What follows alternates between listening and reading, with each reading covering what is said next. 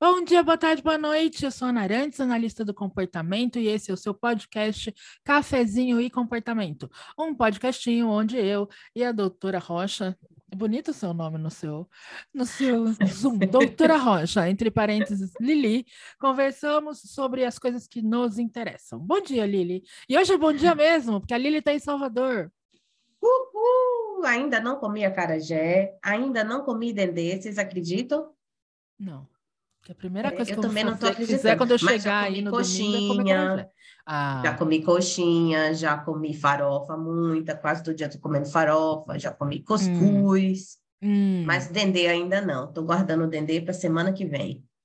Tá bom, é. Então. pois é, é, esse negócio de Lili, entre parênteses, é um pouquinho de rebeldia. a história por trás é assim, que nos Estados Unidos, né, as pessoas colocam no Zoom seu nome e entre parênteses os seus pronomes, né? Ah. Então, o meu pronome é Lili. Certo, eu acho que é revolucionário. É Exato, é rebeldia.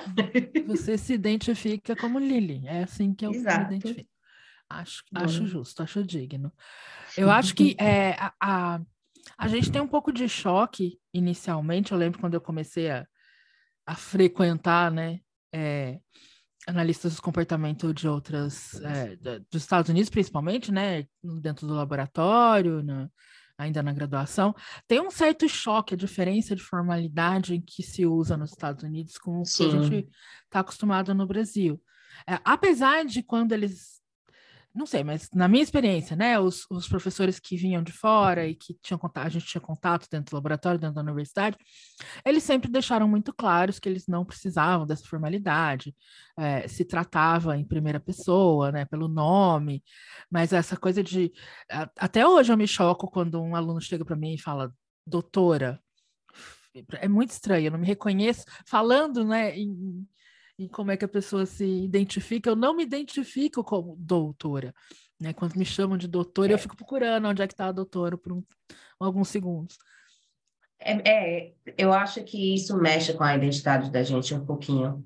Eu estou aqui na casa de minha irmã esses dias e meu cunhado, ele chama todo mundo de doutora, né?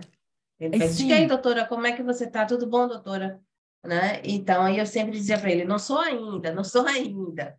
Aí o dia que, que fui, né, eu acostumei. Hoje em dia eu sou doutora, a mulher dele é doutora, e aí a gente sentada à mesa, ele faz, ô doutora, aí a gente diz, qual das duas?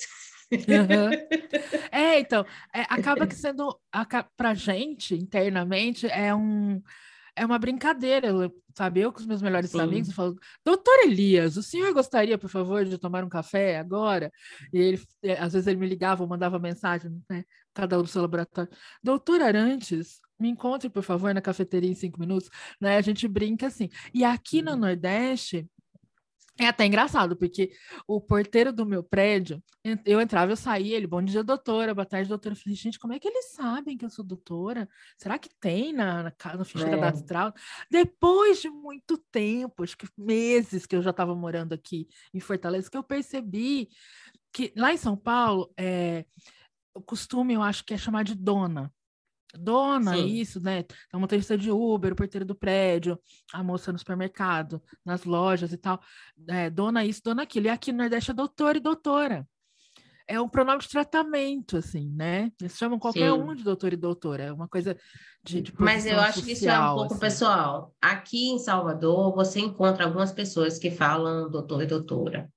Mas a maioria fala dona, é dona e seu, né? Isso. A, eu acho interessante, assim, que eu acostumei com o Dr. Rocha, né? Dr. Rocha não tem problema. Doutora Liliane ainda soa estranho. Né? É, e Doutora tem essa diferença, né? Liliane. né? Nos Estados Unidos é sempre o sobrenome, e aqui no Brasil é o primeiro nome. Então fica é doutora Ana, é. né? Doutora Lili. É, é, é estranho, né? Mas é. você sabe que, que pensa, tava estava pensando quando eu falei da, do, de como é que é a diferença nos Estados Unidos. Eu andei, eu estou estudando bastante coisas de, de gestão, de aprimoramento profissional, né? Nós estamos, né, Lili, porque estamos assim uhum. com alguns planos aqui que a gente conta para vocês já já. Mas eu estava lendo uhum. algum, algumas, alguns textos essa semana, é, como a gente dá uma ênfase enorme é, para o, o, aprimoramento técnico, né, para o conhecimento técnico, acadêmico, é, teórico-técnico, que é absolutamente importante, porque é a base do nosso conhecimento e tem que ser a base da nossa prática profissional.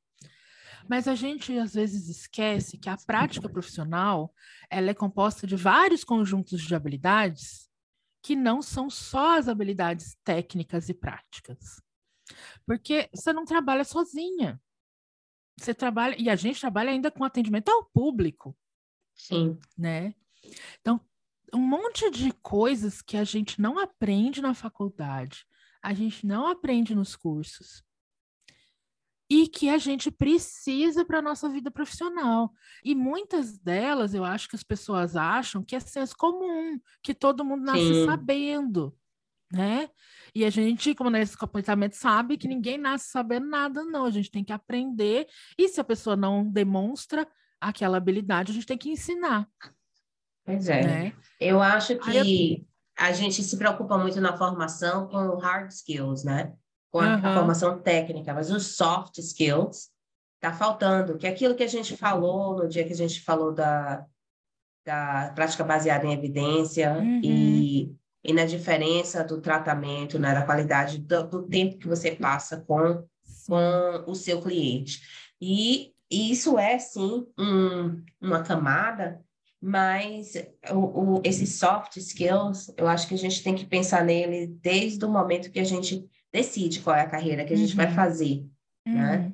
Então, por exemplo, quando eu passei no vestibular pela primeira vez, foi aqui em Salvador, e, como se diz, é, psicologia aqui em Salvador era, era o curso assim, mais arripado possível. Acho que mais arripado que psicologia é só antropologia né? Era todo mundo de chinelo, aquelas roupas de uhum. hippie, né? Aquela, aquele bem estereotipado uhum. mesmo. Isso no final da década de 80 início de 90, né, gente? Se vocês sabem que eu sou velha. Hoje em dia eu não sei se é assim ainda. Olha, mas... eu não sei, mas no, no começo dos anos 2000, que eu entrei na psicologia, eu entrei em 2002, eu tô, sou da turma 02, estou fazendo 20 anos de psicologia, é, uma amiga minha mandou uma foto hoje. Olha, nós duas no primeiro ano de graduação. Eu falei, meu Deus, faz 20 anos, eu nunca me senti tão velha. É, uhum. Mas a, a, principalmente acho que no primeiro ano da faculdade, às vezes meu pai e minha mãe iam me buscar de sexta-feira para voltar para casa. Porque eu fiz. É, eu fiz Universidade Federal de São Carlos e a minha família é de Pirassununga, que é pertinho, é 100 quilômetros, é uma hora de carro. Então, muitas vezes meu pai ia me buscar no, na sexta-feira ou ia me levar na segunda-feira. E eles ficavam sentados na cantina, que lá na, na, Federal são vários prédios, a gente chama de AT, que é hum. onde tem as aulas, aulas teóricas, prédios de aulas teóricas. Então, são três prédios, assim, que junta todo mundo da universidade inteira, principalmente os da humanas que estão naquela área ali. E no meio tem uma cafeteria. Então, meus pais ficavam ali sentados, tomando café, esperando eu sair da última aula. E um dia minha mãe virou e falou assim: Como é que pode? Uma moça tão bonita, com esses cabelos encebados, com esses chinelos havaianos, com esses carcanhar rachados, que coisa feia. então, eu acho que uhum. continua a mesma trope da galera de humanas, porque, né, quando psicologia é dentro da área biológica, eu acho que a galera tem uma postura diferente de saída porque está dentro da área biológica, então já está um pouco mais dentro das hard sciences e, e, na área de saúde, junto com a medicina, que nem Ribeirão Preto junto com a medicina. Então o pessoal já pega um pouco da postura. Mas quando a gente fica com a área de humanas, que fica junto com a sociologia, com a antropologia, com a história, com a pedagogia, aí vira tudo essa galera riponga. É, então eu acho que desde ali, né, a gente já assume uma identidade quando a gente já decide qual é o curso. Eu me lembro, uhum. antes de fazer o vestibular, eu fui no campus de psicologia daqui da UFBA. Fui dar uma olhada, aliás, é o campus mais bonito que tem em São Lázaro. Não sei se ainda é São Lázaro, mas assim, no alto de Ondina, você vê aquele marzão. Uhum. Quando a aula tá um saco, você vira a cara assim pro lado ó, e tá tudo bem, porque é só mais sol né? Então, é uma coisa maravilhosa. Então, eu fui visitar e aí você vê aquela galera toda riponga, como você está falando, né? E é, tem uma parte da gente que se identifica com isso. E, mas o que eu não fiz naquela época foi observar o comportamento dos psicólogos, né? Uhum. Porque nem todo psicólogo sai da, de São Lázaro e continua sendo ripongo, né? Sim. E, e aliás, a maioria não, que é muito interessante, né? E, mas na época de análise do comportamento, né, quando eu já estava nos Estados Unidos, eu observava isso, por, primeiro porque eu me sentia a pessoa de fora, né? Imigrante uhum. e tal. A gente busca se, se integrar, se entender. Mas o que eu estou querendo dizer com isso é assim que a gente, quando está pensando numa carreira, a gente tem que pensar nos comportamentos sociais associados com essas carreiras também, né? E a gente, como a gente estava falando, a gente se preocupa em aprender a teoria, aprender o, o como é que se diz? As habilidades técnicas, que é super importante, claro, mas principalmente em carreiras que você vai lidar com o público, você tem que aprender como lidar com o público, como, como lidar com o público que, que você vai servir e com o público da sua comunidade pares, Sim. né?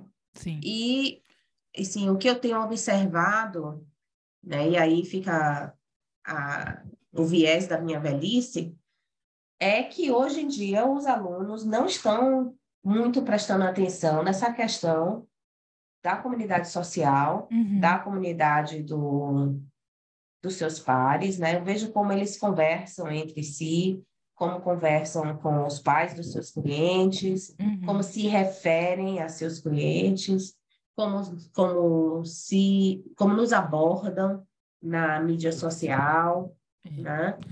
É, é, eu acho que essas essas essas habilidades, né, que o que a gente vê aí no, no mercado, o povo de RH, né, chama de postura profissional. Né? Então, naquela, naquele outro episódio, a gente falou muito dessas habilidades interpessoais, né? De, de, como é que se coloca, como é que constrói relações que sejam profissionais e tal. Mas eu acho que, para além dessas, também tem uma outra categoria aí de, de habilidades que eu vou chamar, por falta de melhor nome, de habilidades profissionais, que são coisas. Uhum. É, que realmente se confundem muito com o senso comum para algumas pessoas, porque são, são é, englobam coisas muito óbvias e simples para muita gente, mas que pode não ser para todo mundo. Por exemplo, pontualidade. Isso. Pontualidade. Se você marcou com seu cliente às 14 horas, não é às 14h20. Né? É, que isso é um desrespeito ao tempo da outra pessoa. Sim né? E isso torna, né? É, isso faz com que você comece a ser visto como uma pessoa que não é confiável. Porque se não consegue nem cumprir o horário que foi combinado, imagina se você tiver que cumprir coisas muito mais difíceis, como seguir um plano de, inter de intervenção. Né? Ou escrever um relatório e entregar em tempo escrever um relato. Isso, nossa senhora, amada, amiga, isso nas minhas consultorias é um dos maiores problemas que os gestores e gestoras enfrentam, né? E, e a gente tenta, assim, atacar por todos os lados, né? Então, é, fazer cronograma, a, a profissional já sabe, né, o ano inteiro quais, quais são as datas de entrega para ela poder se programar. É, fazer lembretes um mês antes, 15 dias antes na semana, fazer a data de entrega sempre três dias antes da data marcada com a família para ter uma entrevista devolutiva, uma reunião devolutiva, para justamente se precisar de alguma remodelação ter tempo hábil para isso. E ainda assim, ainda assim, né? É, mesmo com todas as condições, quer dizer, essa profissional ela tem o tempo disponível, já está alocado uhum, uhum. o tempo para ela fazer isso. Ela tem os materiais, quer dizer, a empresa fornece para ela uma sala com uma cadeira, uma mesa para ela sentar, que são adequados, um computador, é, material de consulta, né? uhum. né? Então, assim, é, uma supervisora ou uma assistente supervisora que fica, que está disponível para tirar dúvidas, para ajudar em alguma coisa, responder perguntas, e ainda assim, na véspera da entrega, ah, não vai dar tempo de eu fazer. Quer dizer, é difícil. É, e aí a gente está falando de um, uma habilidade um pouco mais complexa, que é a habilidade de gerenciamento do seu tempo. Né? Sim, e que eu acho que é parte, é uma parte que não é ensinada nos uhum. cursos de formações de maneira geral, né? E, e a gente tem que criar um sistema que promova isso. Na Behavior Web, a gente tem algumas coisas que eu encho o saco dos meus alunos com questão de pontualidade, participação em aula, um, entrega de material, né? Porque é a maneira que a gente tem que fazer isso. Em isso. supervisão, a gente faz isso também. Mas o X da questão é que eu ainda acho interessante como as pessoas entendem que isso é chatice. Sim, sim. É, eu acho que era, é era, o link uma, que eu estava querendo. como uma é. habilidade é. que a gente está ensinando, sabe? Era o link que eu estava querendo fazer. É, ele não tem noção que isso é uma habilidade importante de ser desenvolvida. Uhum. Né? Que quando a Porque... gente, quando você é aluno de graduação, pós-graduação, cursos de formação, quando a gente cobra data e quando a gente é um pouco inflexível na entrega de trabalhos, talvez seja isso que a gente esteja querendo ensinar, que você precisa cumprir, você precisa saber é, manejar o seu tempo. Talvez o que a gente tenha que incluir agora é uma disciplina sobre gerenciamento de tempo, gestão Sim. pessoal, né? É, quando eu ensinava na Queen's College, uh, eu ensinava psicologia 101, né, 101, uhum. que é, era uma das matérias que tinha sempre aluno de primeiro ano. E aí, quer dizer, o aluno acabava de sair da, da high school, né, do colegial, do segundo Sim. grau, e estava o primeiro ano ali na faculdade. Aí você vê as menininhas de shortinho, de camisetinha de alça, né, todo mundo com aquela, aquele ar de parecendo que você ainda está no segundo grau ainda, né? E eu era chata, que eu dizia, olha, gente, todos os seus comportamentos aqui, a gente vai fazendo anotação mental, entendeu? Para criar uma avaliação de quem você é. E você, daqui, você estava no, no, segundo grau, você precisava de recomendação para entrar na faculdade. Uhum. Agora você está aqui, você precisa de recomendação para pegar um bom trabalho. E você não tem experiência de ninguém profissional. Você vai pegar essa, recomendação de quem? dos seus professores. Vai começar aqui com seus professores, né? Então, você tem que pensar como é que, que você... Um, como é que se diz? Como é que você vai se apresentar. Eu tenho um amigo que ele fez escola, fez um doutorado comigo, e ele ensina na Queen's College, e ele disse que ele tinha um aluno que estava mandando, mandou 20 e-mails para ele numa noite. Meu né? Deus. E ele. É, aí o primeiro e-mail era assim: Oi, professor. Segundo e-mail. Eu estou com um problema muito complicado aqui. Eu preciso te pedir uma coisa. Terceiro e-mail. É, será que dá para eu entregar a tarefa tal Meu dia assim Deus. assim assado? Resultado: ele estava mandando e-mail como se fosse text message. Exatamente. Cada frase ele mandava send. Né? Então, quer dizer, a criatura não estava sabendo meu Como Deus. usar um e-mail, gente, aluno universitário. Isso, uhum. isso é porque a gente hoje está o tempo inteiro no, no text message, no WhatsApp, é. tudo é figurinha, né? A gente se comunica com emoji e figurinha, e a gente esquece que a comunicação não é assim. Uhum. E comunicação Sim. de trabalho é uma comunicação mais formal. Né? Você vai se comunicar com e-mail, você vai se comunicar com relatório, você vai se comunicar com. Não vai ser com emoji nem figurinha. Sim. Né? Então, como é que você vai desenvolver essa habilidade quando você passou a sua vida inteira até a escola, até o segundo grau, sem utilizar esses instrumentos? Uhum. Né? E aí, quando você vai precisar de supervisão, você já é um profissional formado, já fez sua graduação, e aí você quer supervisão, e você vê os Instagram da Ana, meu, de mais alguma outra pessoa, e manda uma mensagem assim: quanto é a sua supervisão? Quanto podemos conversar? Excuse Oi? me, quem é você? Né? De onde você vem? Para onde você vai? Você faz o uhum. quê? Bom dia. Exato. né? Quem te indicou? Como é que você chegou em mim? Né? Instagram não precisa tanto que você sabe que ela chegou ali através do seu perfil, mas muitas vezes, nossa, o que mais acontece? Receber WhatsApp, por exemplo, né? E se o número não está na minha agenda, não é um contato meu, não aparece o nome da pessoa. Aparece só um número de telefone. Ah lá, ah lá. Estou é, mostrando para Ana aqui. Eu recebi uma mensagem dia 12 de julho. A mensagem dizia: Olá. É. é, aí, acabou. Aí, tá, não tem, não tem nenhuma aí, outra é, mensagem depois desse olá. É, as apoia trato.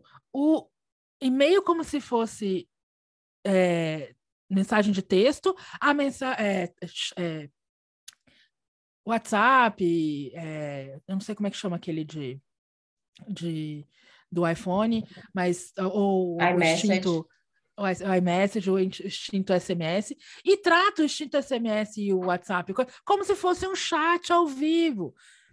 Né? Então, assim, é uma completa falta de comportamento contexto, controlado contextualmente. Cada exato. um desses ambientes, o seu comportamento é diferente. O WhatsApp não é uma coisa que uhum. a gente. Porque, olha só, parece que a gente é, a gente está fazendo as tia chata hoje, né? Mas se você manda uma mensagem pra gente falando oi e mais nada, me dá a mim que estou recebendo esta mensagem a impressão de que você espera que eu esteja à sua disposição a qualquer momento para responder imediatamente. Quando Exato. a gente sabe que no WhatsApp a gente não necessariamente responde imediatamente. É uma comunicação mais rápida, um pouco mais informal do que o e-mail, mas ela pode, né? Eu estou em atendimento, né? Eu fico em atendimento assim de enfiada das oito da manhã ao meio-dia. Eu posso responder a sua pergunta só depois da uma da tarde, porque ao meio-dia eu paro para almoçar e esse tempo é meu, não é de responder pergunta, né? Então assim, quando você manda um oi e fica esperando, eu tenho a impressão de que você está exigindo uma resposta imediata. E eu me sinto né, desrespeitada porque você acha que eu estou à sua disposição 24 horas por dia de plantão para responder imediatamente. Né? Ou então é assim, para mim faz assim, oi, eu estou matriculada no curso. Ah, é? Aí dá vontade de dizer assim, parabéns. É. É, você pode me ajudar? Sim, posso lhe ajudar. Qual é o seu nome, que curso você está, o que é que você precisa, né? E assim, é, é interessante que a, gente, que, que, a gente tem que responder com a lista de perguntas básicas, gente. Aham, uhum, sim. E aí, de novo, o que, que isso comunica para gente? Que você acha que só você existe no mundo, né? Você uhum. absolutamente ignorou que em só um dos cursos de análise de comportamento aplicada que eu lecionei, só um dos cursos, em uma turma de um curso, eu tinha 120 alunas. Pois é. Só que eu dava aula em três turmas de um curso, mais uma turma de outro curso, mais uma turma de graduação de segundo ano, mais uma turma de graduação de terceiro ano, mais uma turma de estagiário de terceiro, quarto e quinto ano. Então, assim, se você fala, oi, professora, queria saber a data da prova, eu não faço a mais puta ideia de que prova você está falando, porque eu não sei se, de que curso você é aluno, Isso. de que turma deste curso você é aluno e de que de matéria desta turma deste curso você é aluno, porque tem mais essa. Em uma turma a gente às vezes dá duas, três matérias diferentes. Então, assim, é, a impressão que dá, o que, que você comunica com isso? Só existo eu no mundo, eu não me importo com as outras pessoas, eu acho que você só tem eu como aluno. E, né? e o interessante é que as pessoas iniciam essas interações sociais buscando uma oportunidade, uma oportunidade de aprender, uma oportunidade de colaborar, uma oportunidade de seja o que for, mas uma oportunidade. Só que com essa abordagem você fecha a porta. É. Exato. É, então você está buscando uma interação para abrir uma oportunidade e você perde a oportunidade pela maneira que você faz a abordagem. Uhum. Né? Então, Sim. E, então aí, aí a, a, questão é que o, o ripple effect, né? o efeito colateral disso aí, é que é, um, você perde a oportunidade, você perde uma porta que se fecha aí para você. Dois, é, que você não aprende uma habilidade. Três, infelizmente, as, as contingências são tais que você vai se formar, vai ser um profissional, vai querer montar uma clínica e não vai saber lidar com gente. Uhum. Com gente. Que é o seu principal, a sua principal fonte de é, renda. É, tanto, tanto seus clientes quanto seus funcionários. E uhum. aí você vai dizer, ué, mas eu, eu sei tudo de análise do comportamento, mas não dá certo com meus clientes, com meus, um, com, com meus funcionários. Eles não fazem, eles não entendem o que eu quero, não fazem o que eu quero. Well, cadê as habilidades de liderança? Né? Uhum. Que são desenvolvidas a partir das habilidades de socialização. Exato. Quando, é, que são desenvolvidas a partir da, da habilidade de percepção do outro, de observação de uhum. contexto, de adequação ao contexto. Né? Então, é chatice, mas é um pouquinho de proteção até, sabe? De estar tá uhum. chamando atenção para um assunto que é importante. Porque quando você vai fazer essa transição de estudante para profissional, né? Você, sem querer, sem notar, sem perceber, você assumiu uma outra identidade. Uhum, As pessoas sim. olham para você com uma outra identidade. A Ana e eu começamos aqui falando como é estranho as primeiras vezes que a gente se escutou doutora. Uhum. Não é só estranho porque tem a palavra doutora, não é a deferência que vem com as pessoas, né? Então, hoje eu sou só Liliane e você acha que eu sei lá, algumas coisas. No dia seguinte eu viro doutora Liliane e você acha que eu sei mais do que você, né?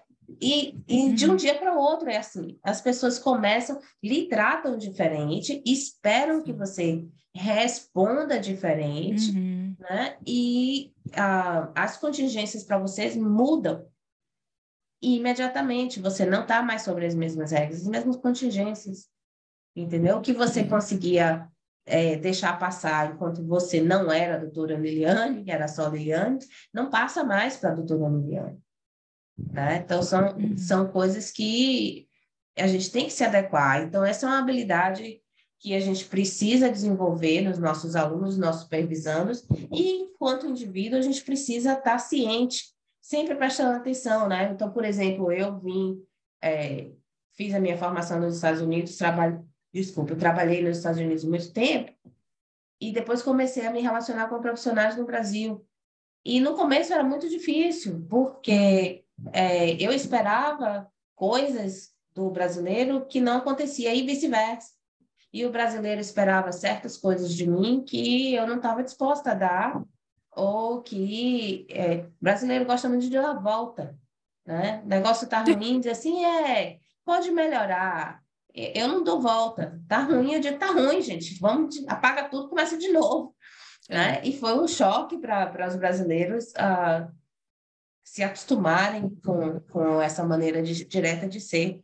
Então, é, eu tive que me adequar a esse, essa essa socialização dentro do Brasil, né? Eu acho que ainda não estou completamente adequada, mas melhorei um pouquinho, por agora ter menos medo de mim. e, um, mas as pessoas também precisam ter essa, essa clareza de que você está num contexto diferente, você tem que se adaptar. Você pode uhum. chegar sendo o, a pessoa que é diferente, né? Que ressai porque é diferente, mas você tem que prestar atenção nas contingências do ambiente que você está, no contexto do ambiente que você está, como você vai se organizar, né? É. Para o bem Eu do acho... seu sucesso profissional e do Exato. sucesso dos seus clientes. Dos seus clientes, né? Não adianta você ter todo o potencial teórico e prático para atender, mas os clientes não chegam até o seu atendimento porque você não consegue, né, é, ter um bom, uma boa comunicação com a família, e aí elas não a família não contrata você como terapeuta. E eu acho que o que as pessoas têm que começar a entender, que eu acho que, não sei, mas o que eu vejo, assim, no geral, é um certo é, oba-oba, é, né? De que, ah, eu fiz, eu peguei meu certificado de especialista em aba, agora tá tudo certo, né? Não precisa fazer mais nada, agora é só sentar aqui e esperar que o cliente vai cair no meu colo né? A primeira coisa que essas pessoas têm que entender é que, de novo, não foi só ela que recebeu um certificado de especialista em aba. A cada ano, nós estamos botando no mercado, mas provavelmente no Brasil, neste momento, com a quantidade de cursos de especialização, de pós-graduação lato senso, mais de mil especialistas em aba por ano esses cursos estão colocando no mercado. O que que diferencia você dos outros 999 formandos daquele ano, daquele pois é. semestre. É. Então, Porque, é, o, o conhecimento técnico que o seu é o professor, mesmo. seu supervisor, né, seu colega recomende o seu trabalho uhum. e não do outro, né? Porque como é que no meio desses mil de quem que a gente vai lembrar. Exato. Exato. Né? É, a gente vai lembrar do muito bom e do muito ruim. do muito bom e do é. muito ruim. Como é. professora há muito tempo, é exatamente isso, gente. Eu lembro o nome e a cara dos alunos que são brilhantes, daqueles que são o inferno na minha vida. A galera que é. fica no meio, o morno, o medíocre, medíocre quer dizer isso. Você está no meio, tá na não média. é nem muito ruim, mas também não é muito bom. Exato. Essa galera, eu absolutamente, nossa, quantas vezes que eu vou em qualquer lugar, assim, ai, professora, lembra de mim, eu quero morrer. É outra coisa que não façam, tá, gente? Não chega pra gente falar, oi, professora, lembra de mim? Não, eu não lembro, amiga. Se eu tivesse lembrado, eu já tinha te cumprimentado, né? Então, assim, os seus professores e professoras são os seus primeiros contatos profissionais, são o início do seu networking. Exato né? Então, é, sim, ter uma postura profissional desde estudante de graduação, de pós-graduação, de especialização, é já, né? Você está investindo na sua carreira, sim. né? Aí, mais do que isso, você desenvolver as habilidades de liderança, as habilidades interpessoais, as habilidades profissionais que vão fazer com que você se torne um profissional é, referenciado, um profissional que é, é efetivo no seu trabalho, que se comunica bem com o seu cliente, que consegue motivar seu cliente a fazer o que ele precisa fazer e a, os seus funcionários, seus colaboradores a fazer o que precisa ser feito. Só que uhum. para tudo isso, gente, é, é, você tem que saber, né? Para você pensar em como você vai organizar e planejar e programar a sua carreira, você tem que saber onde é que você quer chegar com a sua carreira. Sim. Quais são os seus valores? Qual é a sua missão? Quais são as suas visões para o trabalho que você quer apresentar? Porque é que nem qualquer outro tipo de programa de ensino. Não existe um programa de ensino se a gente não sabe, primeiro de tudo, qual é o objetivo de ensino, não é? Sim, com certeza. Então, tudo isso precisa ser pensado, porque senão a gente continua sempre é, o ensino que o Skinner o, Skinner escreveu lá no Tecnologia de Ensino, né? Que a gente não ensinava, a gente é, jogava todo mundo dentro de uma piscina e quem saísse vivo lá da outra ponta a gente dizia que aprendeu, né? Exato. Sem contar quem morreu afogado no caminho. Então, a gente não pode mais continuar achando que competências profissionais né, são coisas que a pessoa aprende na vida, a tal das soft skills. Tem até a, galera de, de é, é, corporativa adora falar que soft skills você não aprende. Isso é mentira, tá? Não é, é verdade. Você aprende soft skills. Então, você aprende como se comunicar de maneira não violenta e eficiente, efetiva. Você aprende a se relacionar interpessoalmente, interpessoalmente no contexto profissional, de maneira a produzir relações que sejam motivadoras, que sejam de confiança entre você e seu cliente, uhum. você e seu funcionário, você e seu chefe. Você aprende como se organizar dentro do seu tempo, dentro do seu espaço, dentro daquilo que você precisa fazer. Você aprende a priorizar tarefas para poder concluir e poder chegar no seu objetivo. Todas essas coisas são habilidades que devem ser aprendidas. Então, do mesmo jeito, em análise do comportamento, é assim, a dinâmica é sempre a mesma. Primeira coisa, você vai avaliar e identificar Quais habilidades você tem? Quais habilidades você precisa aprender? E se você tem déficits ou excessos de comportamento que precisam ser resolvidos para não serem barreiras para o aprendizagem uhum. dessas, novas, dessas novas habilidades. Depois você vai fazer um plano de ensino, né? Como, quais são todos os seus objetivos de ensino e como você vai chegar neles. E depois você vai fazer os procedimentos de ensino, como é que cada uma dessas coisas vai ser ensinada. E depois você vai botar os critérios de aprendizagem para saber se você realmente aprendeu, né, com eficiência, de maneira fluente, flexível, com manutenção e generalização dessas, dessas habilidades, que nem a gente faz qualquer plano de intervenção de ensino. E o detalhe é. aqui, Ana, que eu acho que a falha ainda existe na nossa no nosso meio, né? É, eu acho que você precisa avaliar assim, como você falou, começa avaliando com as habilidades que você tem, com as habilidades que você precisa desenvolver. Mas eu acho que as pessoas ainda têm dificuldade de entender quais são as habilidades que sim, precisam ser desenvolvidas, sim, sabe? Sim. De entender dentro desse contexto quais são as habilidades. Então, a habilidade número um é de comunicação, gente. Daí a gente quer ser analista do comportamento para ensinar habilidade social para pessoa com autismo, quando a gente não desenvolve a nossa própria habilidade social. Como é que uhum. você vai ensinar uma criança com autismo a iniciar uma interação social adequadamente se você não inicia uma, uma interação Sim, social adequadamente? Exato. Exato. É, se você já inicia a interação social, a primeira coisa da, da, da interação social que você tem que fazer é é, motivar o outro a conversar com você. Uhum. Certo? Então, não basta você chegar, meu problema é esse, resolva.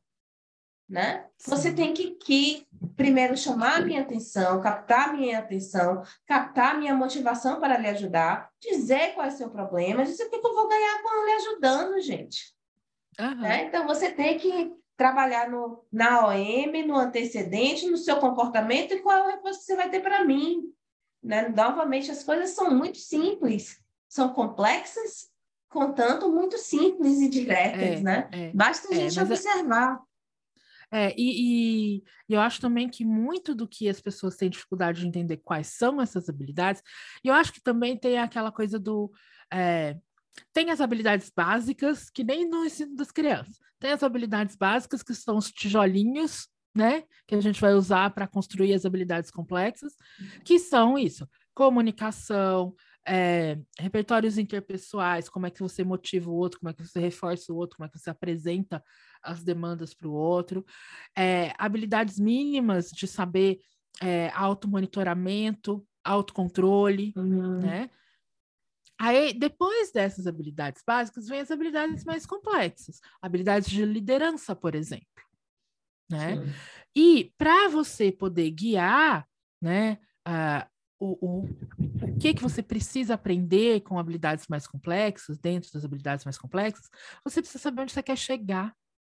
Você tem Sim. que ter clareza dos seus valores. Você tem que ter clareza dos seus objetivos, qual a sua missão, a sua visão, para você ter um norte. E aí construindo essas habilidades complexas, né? Ah, mas é, é, você quer, você um dos seus, seus objetivos é, né, uh, ter uma equipe que trabalhe de maneira humana, ética, eficiente e que atenda com determinadas é, num determinado parâmetro de atendimento. Então, para que você produza isso, você tem que ter habilidades de liderança, por exemplo, que são uhum. habilidades mais complexas, é um conjunto de habilidades complexas. Uma pessoa que na sua vida já percebeu que dentro daquilo que ela quer, que ela gosta, que ela valoriza, não está gestão, não está monitoramento de equipe, não está é, motivação de equipe, mas eu gosto de trabalhar com a criança, é isso que eu me vejo fazendo daqui a cinco anos, daqui a dez anos. Eu quero continuar no atendimento da aplicação. Essa pessoa não precisa de habilidades de liderança. Né? Ela precisa de outras Desculpa, habilidades. Precisa de habilidade de liderança aplicada num contexto diferente. Porque ela ainda vai precisar ter habilidade de liderança dentro da equipe de tratamento, dentro da, da na relação com os pais, né? Então, ela não vai precisar, dentro do contexto de gerenciar outras pessoas, mas hum. são, é um outro contexto de liderança, porque enquanto ela está trabalhando com a criança, ela está liderando um trabalho de uma maneira, né? Mas eu estou entendendo o que você está falando. Você está falando mais é, de liderança é que eu não chamando, eu eu, Exato, eu concordo com você que eu só não chamo isso de, de liderança, vou chamar isso de habilidades, de, de, outros tipos de habilidade, habilidades de aplicação, por exemplo, ou de habilidades Sim. de. É, é... Tô querendo achar a palavra, mas é, é, habilidade, eu vou chamar de habilidade de aplicação, porque sim, para você fazer uma boa aplicação, você tem que ter uma boa comunicação com a família. Você tem sim. que ter uma ótima comunicação com a equipe. Sim. Né? Você tem que ter, sim, habilidade. Você está falando é... mais. Você está falando mais liderança. Quando você está falando em liderança, você está pensando mais no, no crescimento organizacional, é isso? Sim. No, no, na pessoa que estabelece quais são as, a, os parâmetros para uma equipe, na pessoa que é, decide qual o modelo de atendimento que vai ser pregado, né?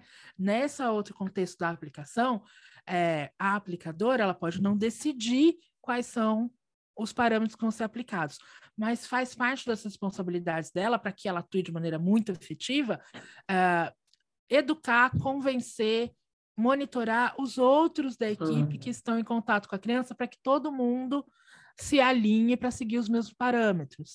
Então, é, são essas as diferenças. Mas sim, mas são contextos diferentes e, portanto, habilidades diferentes. É isso que eu queria chegar, né? Se você não sabe o contexto em que você está e o que você quer produzir Sim. nesse contexto, você não consegue avaliar quais são as habilidades importantes para você aprender nesse momento. Né? Então, a primeira coisa é saber onde é que você quer, onde você está e aonde você quer chegar, né?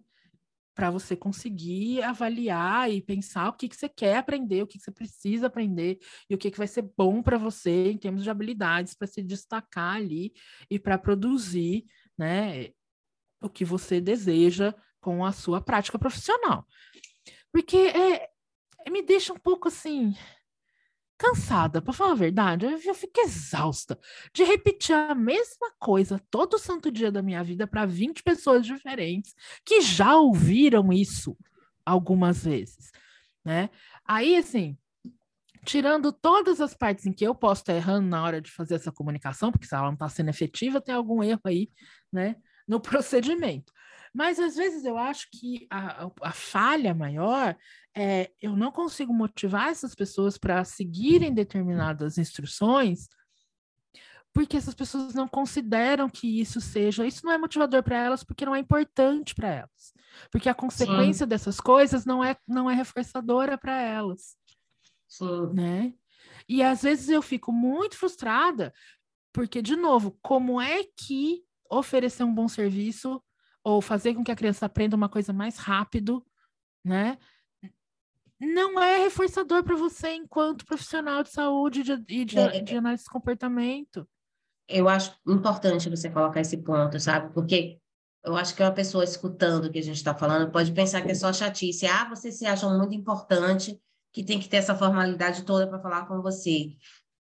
Não é isso. Se você me conhece em pessoa, você vai ver que eu sou uma das pessoas menos formais do mundo né? Mas ah, o que me incomoda é que se você não toma esse cuidado, quando você está falando com a doutora Liliane, que você nunca conheceu, com a doutora Liliane, que é uma analista internacional, que você nunca teve contato nenhum com, certo? Então, eu aí faço a generalização, baseada, e é uma generalização informada, que é assim que você trata com as outras pessoas do campo. Uhum. E eu me preocupo com, com o campo, com como o campo é visto, porque você vai, é. vai abordar outras pessoas dessa mesma maneira. E aí, analista do comportamento leva a fama de frio, grosso, robótico, uhum. etc, etc. Né? Então, é com isso que eu me preocupo, porque eu vejo que eu, eu é uma, um pet peeve, é uma coisa que me incomoda muito você dizer que analista do comportamento é frio, que análise do comportamento é fria, uma ciência fria, porque não é. Porque, na verdade, você, quando você está olhando para as contingências do ambiente, como elas afetam o ser humano o tempo todo, uhum. você está o tempo todo em contato com desconforto. É. Ok? E não dá para ser frio assim. Você é. se torna extremamente humano quando você uhum. olha as contingências do ambiente e a interação dessas contingências com o ser humano todo o tempo. Né? E você uhum. aprende né, com o tempo, quando a gente desenvolve esses comportamentos de liderança, um dos comportamentos é entender o sistema. Né? Então, quando a gente começa a entender o sistema, né, a gente vai entender o alcance de nossas ações, no nosso nível pessoal e no uhum. nível comunitário.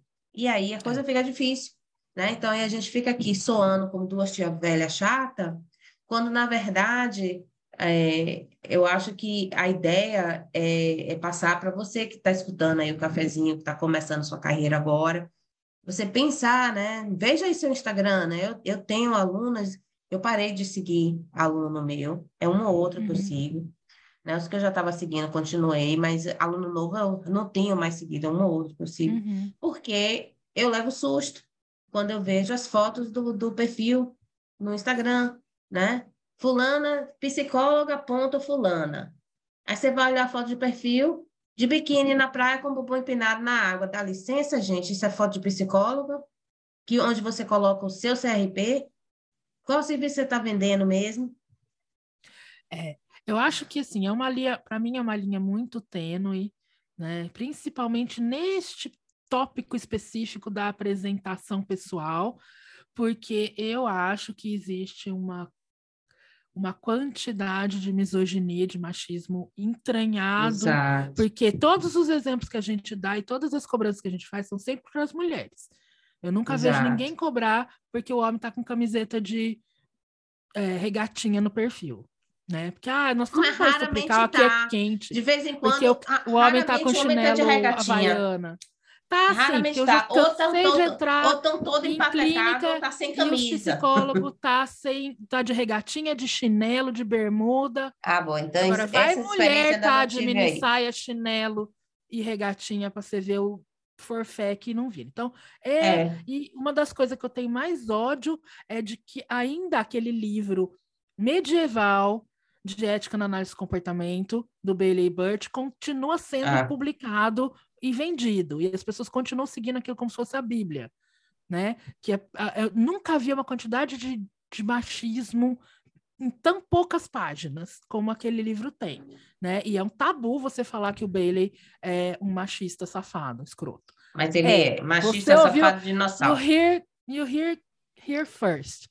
É um machista escroto que não admite que é um machista escroto. O pior é isso. Exato. Mas vamos dar dois passos. E cercado de pessoas que tapam só com a peneira. Né? É, então vamos voltar dois passos para trás. Eu acho que precisa ter um pouco de, um pouco não, muito, sensibilidade cultural, de fato, né? Então, no Brasil, uma aplicadora de camiseta, de manguinha curta e uh, calça legging e meia é absolutamente adequado para o trabalho que ela está fazendo. Sim, tá? e o clima onde ela vive. E o clima onde ela vive o tipo de, de, de relação que ela tem dentro do trabalho e com a família que ela tem. Nos Estados Unidos, se trabalhar de legging já começa a ser um problema. Hoje em dia, nem tanto mais. Hoje em dia, você já vê muita gente de legging. O, o tabu ainda é se é legging com blusa curta né? Legging de blusa comprida, tudo bem. Blusa é, curta, nem é tanto. Isso. Outra então, coisa, então, assim, que eu que acho que... Esse... É, você tem que pensar no, no, seu cultural, né? Eu vejo... É interessante, toda vez que eu vejo no Venho para o Brasil, é muito interessante o que eu noto, que ninguém nota, né? É, eu notei agora, tá na moda o negócio de umas roupas pretas, aqui em Salvador, pelo menos. Vestido ou bata, vestido longo, vestido curto ou bata preto, o fundo preto, com umas estampas floridas. Mas ah. a estampa florida só tem na estampa amarelo, cor de abóbora e um tom de verde musgo. Quando você chegar aqui em Salvador, segunda-feira, você vai ver. Você vai olhar para todo lado, tá todo mundo vestido disso. Quando eu cheguei em Guarulhos, né? Eu disse, já sei o que é que tá na moda aqui, calça pantalão. Uhum. Calça pantalona com cós alto, bolso uhum. na frente, por, por cima, não é bolso de faca, é um bolso postiço por fora, tons pastéis. Porque tá todo mundo vestindo. todo mundo vestindo essa danada dessa calça. Em Guarulhos. Aqui em Salvador, esse tal desse negócio dessa esse pano essa preto estampa. com essa estampa, que por sinal é linda, mas todo mundo tá usando. Eu tô aqui pensando, vou comprar um, porque lá nos Estados Unidos não vi ninguém usando isso mas é um tom que eu gostaria. Não usaria aqui em Salvador, porque tá todo mundo usando, não vou vestir. Mas, mas lá eu usaria, porque eu não vejo disso lá. Mas é isso, né? A gente faz as coisas igual, a sociedade não nota, né? Uhum. Então, a gente tem que, tem que prestar atenção um pouquinho, de vez em quando, sair desse contexto para ver o que, é que a gente está fazendo igual a massa. Isso. E, e eu se acho a gente que quer uma... fazer igual a massa. Igual a massa. Eu acho que, sim, é isso. E não é difícil, não devia ser difícil para gente, especialmente analistas do comportamento.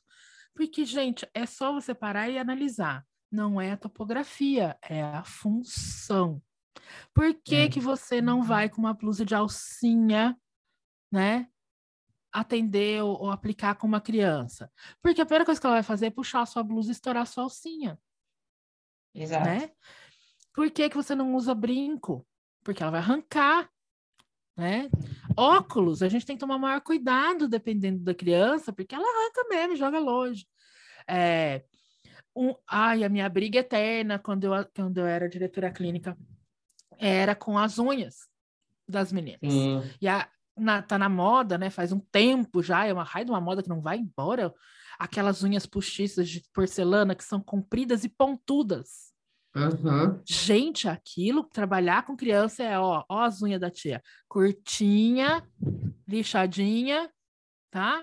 Não, se você vai tocar na criança, se você precisa estar tá em, em, em contato físico com a criança, não pode, gente. Você vai sem querer machucar a criança, né? Pode acontecer um acidente, então não pode, não pode fazer isso. Por que, que a gente não vai atender de salto?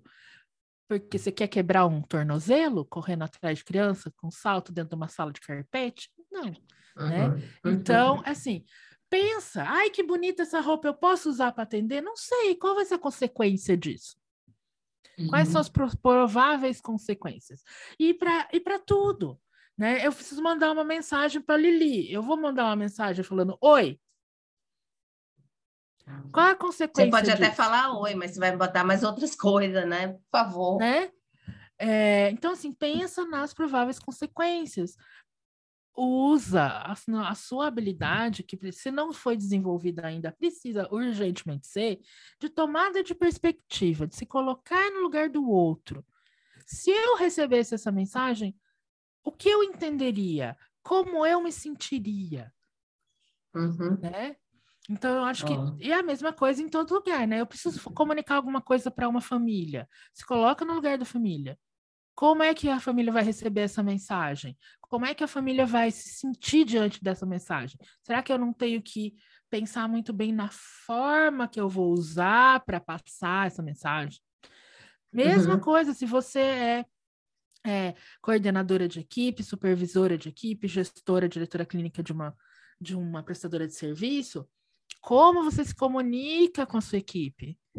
Como é que você hum. lidera a equipe? Né? Se a coloca no lugar de da equipe. É o seu comportamento é, entendeu? Eu acho que essa Exato. é a pergunta-chave. É a serviço de quê? Né? Então, quando você manda uma mensagem assim, oi, é, neném, oi, né? Assim, eu preciso de supervisão, quanto é, qual é o seu horário, eu estou disposta uhum. a fazer domingo de noite. É a serviço ah. de quê isso aí? Né? É a serviço do meu alívio. Uhum. Então, você tem que estar ciente do que é que é, a serviço de que, é que você está trabalhando. Né? Se é a serviço de, de uma prática melhorada, de uma prática ética, de uma prática com respeito, Isso. ou é a serviço próprio. E se for a serviço próprio, tudo bem, todo mundo tem seu direito de trabalhar a serviço próprio. Né? Uhum. Mas você também tem que entender que você vai é, entrar em contato com essas contingências, né? E que se você me mandou uma mensagem ridícula dessa e eu não te responder, foi você entrando em contato com, com é. as contingências. E o coming. Eu acho que, que as pessoas... É, agora que a gente já... a gente não resolveu, mas a gente já encaminhou o problema da formação inicial, né? Tá resolvido? Não. Nunca esteve tão longe de ser resolvido, sim. Mas pelo menos a gente sabe o que fazer nesta seara, né? A gente tem aí é, é, é, é, algumas coisas em andamento, algumas engrenagens em ação, né? Certificação, é, como é que monitora isso, sistemas de monitoramento e, e avaliação e tal. Então, agora vamos para a segunda parte, muito, muito, muito importante, para a prestação de um serviço eficiente, humanizado, ético né, que seja centrado no cliente. Desenvolvimento das habilidades profissionais, das habilidades de liderança. Tá? Então, agora vamos começar a pensar nisso. E como eu e Lili somos pessoas que pensamos nas coisas, pensamos à frente, nós estamos planejando fazer. A gente está planejando fazer, então, né? Então, vamos fazer aí um currículo, vamos fazer um curso, vamos fazer um workshop e começar a, a falar disso, começar a ensinar as pessoas como é que faz isso, começar a aprender direito como é que faz isso. Né, Lili? Então, a gente tem vários planos aí para os os próximos meses, no segundo semestre? Anunciaremos com maiores detalhes no nosso próximo cafezinho, né? Aliás, a semana que vem vamos ter que ver que hora que a gente vai gravar esse cafezinho, porque a gente vai estar tá junta. Seria uhum. legal, talvez a gente grave um clipe, porque uhum. a gente vai estar tá trabalhando o dia todo, né? Eu, é. A gente vai estar, tá, Ana vai estar no curso de ACT, treino parental. Eli, seu microfone fechou. Ah, é. Não. Desculpa. Então, a, a, Ana vai estar comigo no curso a semana que vem toda, e na, se, na semana seguinte você tem curso de novo. Você está liberado na Eu sexta? Tenho. Vou, não. Vou estar pois é, então a gente vai ter que arrumar, nem que seja um, um minutinho para gravar só um, um oizinho, dar um, um alô para vocês, para não uhum. ficar muito uhum. tempo sem, né? Isso. Porque mês de julho a gente está subindo e descendo. Né? E a gente está preparando aí para quando eu estiver de volta em Nova York, já no mês de agosto, um episódio super legal, com duas convidadas especiais, uhum. né, Ana? E, e, é isso. Finalmente um episódio preparado, né? Que não é, na, na é, no quente. A gente não, nunca Um episódio planejado. é isso. É isso, galera. Então a gente se vê um pouquinho semana que vem, talvez, né? Nem que seja para falar um oi. É, pode ser que a gente só grave um stories e bote lá no nosso no Instagram do Cafezinho e Comportamento, então fiquem por aí. Não esqueçam de mandar para gente é, sugestões, críticas, perguntas, é, reforços lá no Instagram, arroba Cafezinho e Comportamento, tudo junto. E por hoje é isso. Tchau, Lili. Até mais, gente. Tchau, tchau.